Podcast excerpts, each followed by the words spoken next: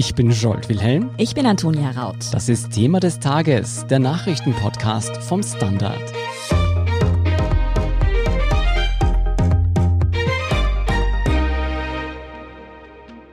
Ich muss sagen, wenn mir jetzt jemand eine Corona-Impfung anbieten würde, dann müsste ich nicht lange überlegen, bevor ich sie annehme.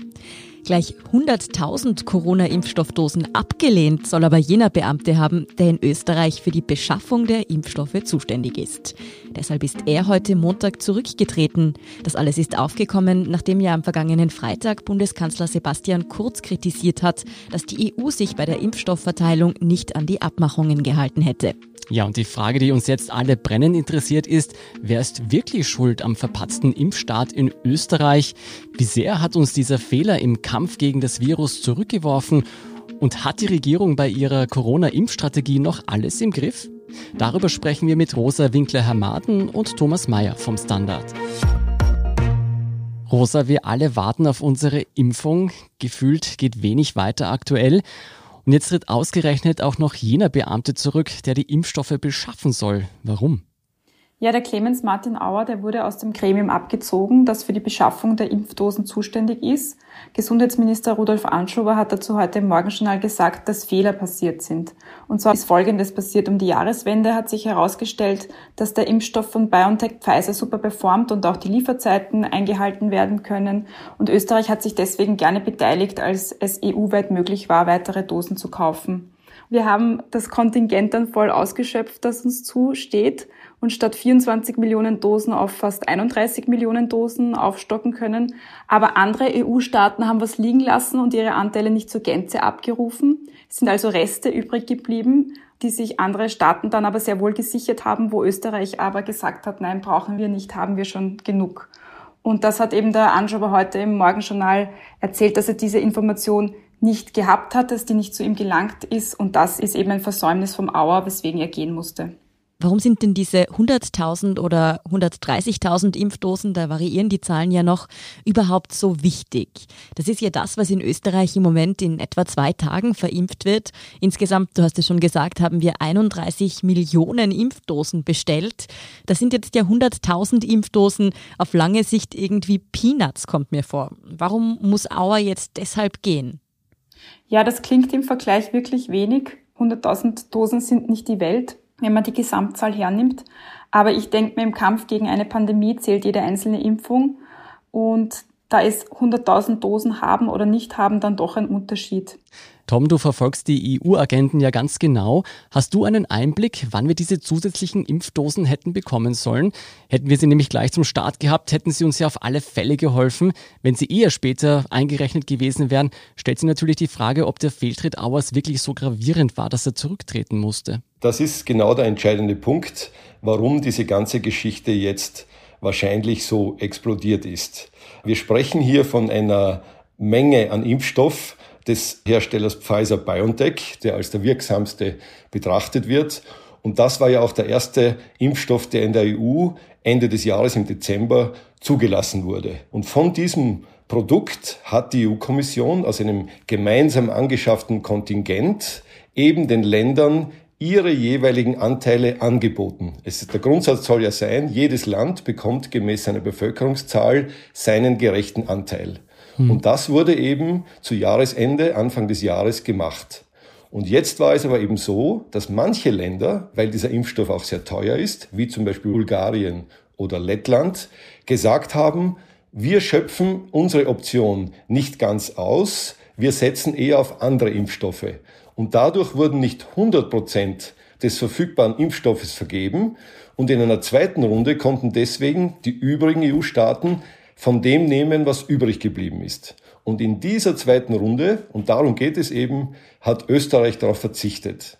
Und das wären diese berühmten mehr oder weniger 100 Dosen gewesen, die für das erste Quartal geliefert worden hätten werden können.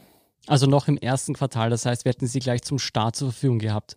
Genau, und das ist auch der Grund, wenn man das dann sozusagen weiter analysiert für die anderen Länder, warum Malta, Zypern und Dänemark die haben mit vollen Händen zugegriffen, haben alles gekauft, was man kriegen konnte. Und deswegen sind die auch jetzt in den ersten zwei Monaten der Impfaktion in Europa so weit vorne, was die Verimpfung der Bevölkerung betrifft. Auf der anderen Seite sind genau deswegen Bulgarien und Lettland weiter hinten. Und dazwischen gibt es ein breites Mittelfeld.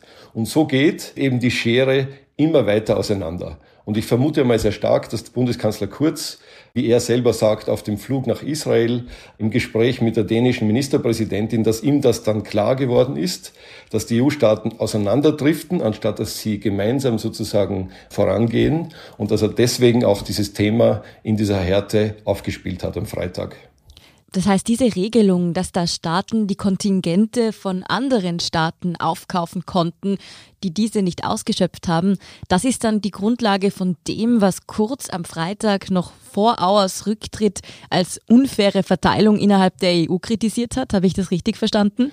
Genau. Wobei der Begriff, dass es eine unfaire Verteilung sei, eigentlich falsch ist. Und die EU-Kommission hat ja diese Anspielung des Bundeskanzlers auch sofort zurückgewiesen, indem sie gesagt haben, Moment einmal, nichts ist unfair. Wir haben, weil wir für alle 27 EU-Staaten verhandelt haben, dieses riesige Kontingent, da geht es um hunderte Millionen Impfdosen insgesamt, wir haben das alles transparent und offen hingelegt und es waren aber dann die Vertreter der Regierungen dieser Mitgliedstaaten, die sich untereinander ausgemacht haben, wer wie viel vom Gesamtkuchen nimmt. Und da haben manche dann eben zugegriffen und manche nicht. Österreich, warum hat es nicht zugegriffen? Ich glaube, da gibt es auch einen Grund dafür. Mhm. Das Gesundheitsministerium hat schon im vergangenen Herbst mehr auf den Impfstoff von AstraZeneca gesetzt. Das ist eben genau der, der jetzt eigentlich Probleme hat. Und weniger auf BioNTech, der nicht nur teuer war, sondern noch dazu beim Verimpfen auch schwierig. Wir erinnern uns, man muss diesen Impfstoff bei minus 70 Grad transportieren und lagern. Er ist sehr empfindlich beim Verimpfen. Also vielleicht hat man auch gedacht in Wien, setzen wir doch besser auf einen Impfstoff, mit dem wir leichter umgehen können. Ein wichtiges Detail noch. Die konkreten Kaufverträge mit den Pharmafirmen, die macht dann nicht die EU-Kommission für die bestellten und gelieferten Mengen, sondern das machen die Staaten selbst. Das hat also auch die österreichische Regierung gemacht und das muss eben auch durch den Ministerrat gehen. Da tauchen viele offene Fragen auf, wieso das eigentlich nicht transparenter geschehen ist und wieso wir jetzt so mühsam nachkonstruieren müssen, wer da eigentlich wann was gemacht hat und welcher Minister wann was gewusst hat oder nicht gewusst hat. Tom, du hast gesagt, Österreich hatte mit AstraZeneca, sagen wir mal, aufs falsche Pferd gesetzt. Denkst du, das spielt auch dabei mit, warum Auer diese 100.000 oder mehr Impfstoffe abgelehnt hat? Ich glaube, dass das der eigentliche Grund ist. Österreich hatte, man kann vielleicht sagen, ein bisschen Pech dass wir ausgerechnet auf einen Impfstoff gesetzt haben, der dann nicht so gut funktioniert hat. Man muss aber fairerweise dazu sagen, das hätte auch genau umgekehrt sein können. Klar. Dann hätten wir viel von einem erfolgreichen Impfstoff und andere Länder hätten das nachsehen. Also so fair muss man sein. Aber eines ist für mich ganz klar. Es lagen im Jänner für Österreich Impfdosen auf dem Tisch. Die hätten wir kaufen können, die wurden uns angeboten und die wurden nicht angeschafft. Warum ist das gravierend? Ganz einfach. Damals hat man gesagt, wann werden vor allem die vulnerabelsten Menschen, ja, die Alten, endlich geimpft? Und diese Zahl von etwas mehr als 100.000 Impfdosen, das ist ungefähr die Hälfte der über 80-Jährigen in Österreich. Und wenn wir uns jetzt vor Augen führen, dass wir seit Wochen eine heftige Debatte führen, wann endlich die Menschen ihre Impfung bekommen, dann kann man das, glaube ich, nicht auf die leichte Schulter nehmen und sagen, na ja, das waren eh nur 100.000 Impfdosen, weil bis Ende des Jahres kriegen wir eh 31 Millionen. Mhm. Jetzt sag mal, Rosa, wenn das Vergabeprozedere seit fast einem Jahr bekannt ist, hätte die Regierung doch Bescheid wissen müssen. Wie kann es sein, dass jetzt sowohl Kurz als auch Gesundheitsminister Anschuber behaupten, sie hätten von der Entscheidung Auers, die 100.000 oder mehr Impfdosen nicht anzunehmen, nicht gewusst?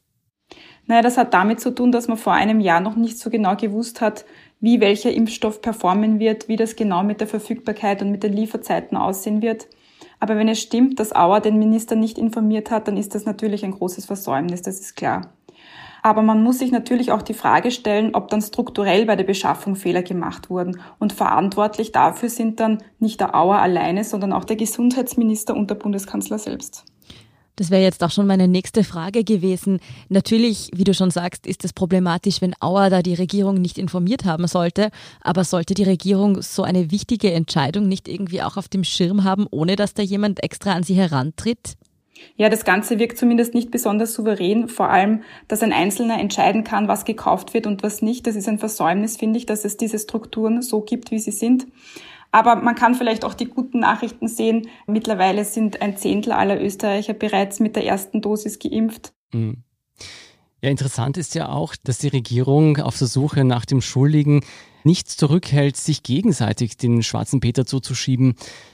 Hast du das Gefühl, dass Grüne und Türkise beim Impfen an einem Strang ziehen? Also die Forderung nach der Suspendierung vom Auer, die die ÖVP Ende letzter Woche erhoben hat, während dem Krankenstand von Rudolf Anschober, das war natürlich nicht die feine Art. Also da liegt schon einiges im Argen in der Koalition, wenn man sich das genauer überlegt. Mhm. Und überraschend für mich ist auch sehr, dass der Herr Minister Anschober weitermacht, als wäre nichts. Also man hat in seinem Interview, das er da im Morgenjournal gegeben hat, nicht herausgehört, dass er jetzt besonders verärgert oder besonders gekränkt oder wütend ist. Aber das war schon ein sehr schweres Foul an seiner Arbeit und der seines Ministeriums. Tom, ich fasse also nochmal zusammen. Wir haben den Beamten Auer, der im Alleingang gehandelt hat. Wir haben den Gesundheitsminister Anschober, der ihn schalten und walten lassen hat und nicht eingegriffen hat. Und wir haben einen Bundeskanzler, der die EU und den Koalitionspartner bei der ganzen Impfstoffdebatte beschuldigt. Wer hat denn jetzt diesen Impfstart versemmelt? Das ist eine schwierige Frage, weil sie sehr viele politische Implikationen hat. Insgesamt steht Österreich und seine Regierung jetzt nicht sehr gut da. Warum? Man stellt sich vom Ausland aus natürlich die Frage, wie kann es denn sein, dass ein Regierungschef, ein Bundeskanzler in die Öffentlichkeit geht und sagt, ich habe erst vor drei Tagen konkret erfahren, dass wir Impfdosen nicht gekauft haben und dass hier etwas schiefgegangen ist. So, der Gesundheitsminister ist im Krankenstand, meldet sich tagelang nicht, taucht dann eben heute in der Früh auf und sagt, ja, ich kann bestätigen, ich wurde darüber auch nicht informiert von einem meiner höchsten Beamten in meinem Ministerium. Das ergibt insgesamt kein sehr gutes Bild, weder für Kurz noch für Anschober, weil man sich naturgemäß die Frage stellen muss, weiß in dieser Regierung die eine Hand nicht, was die andere Hand tut. Man muss gleichzeitig dazu sagen, natürlich, es ist vollkommen inakzeptabel, dass ein Beamter in einer derartig wichtigen Sache, ja, noch dazu zu der Zeit Anfang Jänner, wo sich die ganze Nation gefragt hat, wann kommt endlich unser Impfstoff, dass der Minister nicht darüber informiert wird, dass er 100.000 Impfdosen kaufen kann. Also das ist eigentlich schon eine sehr gravierende Geschichte und ich bin schon sehr gespannt, was man in einzelnen Details darüber noch erfahren wird, weil das wäre schon sehr ungewöhnlich, wenn überhaupt niemand auch nur eine Ahnung gehabt hätte, was da gespielt wird. Was ich dann aber schon auch dazu sagen muss, man kann, glaube ich, über den Stil des Bundeskanzlers hier mit der Abrissbirne fast vorzugehen und seinen eigenen Minister so vorzuführen und das nicht vorher intern in der Regierung abzuklären, das ist in der Tat sehr diskussionswürdig. Auf der anderen Seite verstehe ich schon sehr gut, die Regierungschefs sind alle in ganz Europa extrem unter Druck. Sie treffen sich praktisch monatlich zu EU-Gipfeln. Beim letzten Gipfel hat man vereinbart, dass man bis zum Sommer alle gemeinsam die Grenzen wieder öffnen will, die Reisefreiheit wiederherstellen will. Und wenn dann ein österreichischer Bundeskanzler nächste Woche nach Brüssel fährt zu einem EU-Gipfel und über so wichtige Details nicht Bescheid weiß, wie er selber sagt, dann ist das natürlich fatal und peinlich für die gesamte Regierung und für die gesamte Koalition. Mhm, da wird sich die Regierung sicher noch einiges anhören müssen. Rosa, ich denke, vorausblickend noch wichtiger ist die Frage natürlich, wie geht es jetzt weiter? Können wir denn zuversichtlich sein, dass die Impfanstrengungen jetzt schneller vorangehen werden? Also das Ministerium verlässt sich da offenbar auf die Verträge, die geschlossen wurden und demzufolge soll bis Ende Juni jeder drankommen, der das möchte. Ich weiß nicht, wie es euch geht, aber in meinem bekannten Familienkreis häufen sich jetzt doch die Meldungen, dass man geimpft wird. Das zumindest finde ich schon mal ein sehr positives Signal, aber natürlich werden wir noch durchhalten müssen und natürlich sind wir davon abhängig, dass die Impfstoffhersteller die Zeitpläne einhalten. Und dann hängt natürlich auch vieles am Management und an der Verteilung der Regierung. Davon sind wir auch abhängig. Hm, ich habe leider noch keinen Termin für die Impfung bekommen. Aber ich bin zuversichtlich, dass es auch hier bald gute Nachrichten geben wird. Und lasst uns auch zuversichtlich sein, dass die Regierung ihre Impfstrategie auf die Reihe bekommt. Vielen Dank, Rosa Winkler, Herr Maden und Thomas Mayer, für diesen Einblick. Danke auch. Wir sind gleich zurück.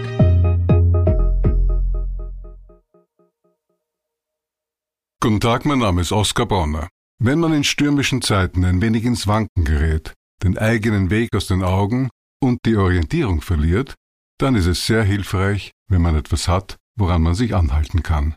Der Standard der Haltung gewidmet. Jetzt gratis testen auf Abo der Standard AT. Und hier ist, was Sie heute sonst noch wissen müssen. Erstens, ÖVP und Grüne schreiten bei der Reform des Verfassungsschutzes und der Terrorismusbekämpfung voran und haben einen Gesetzesentwurf vorgelegt.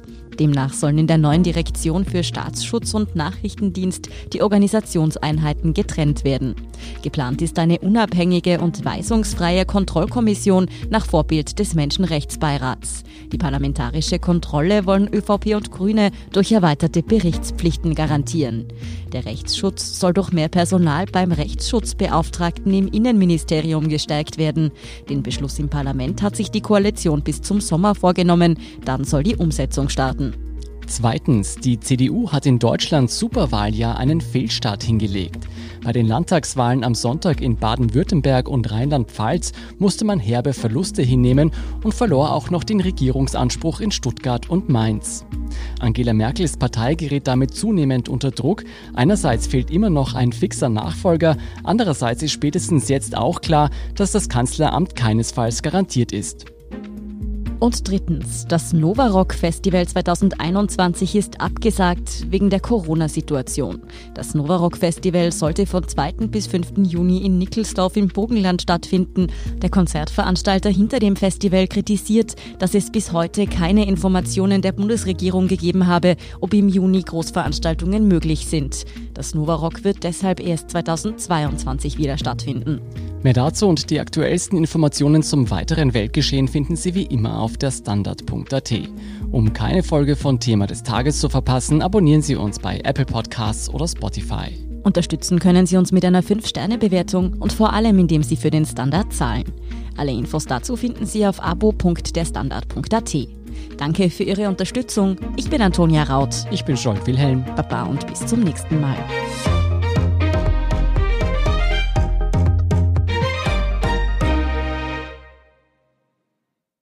Guten Tag, mein Name ist Oskar Bonner. Wenn man in stürmischen Zeiten ein wenig ins Wanken gerät, den eigenen Weg aus den Augen und die Orientierung verliert, dann ist es sehr hilfreich, wenn man etwas hat, woran man sich anhalten kann. Der Standard, der Haltung gewidmet. Jetzt gratis testen auf Abo der Standard AT.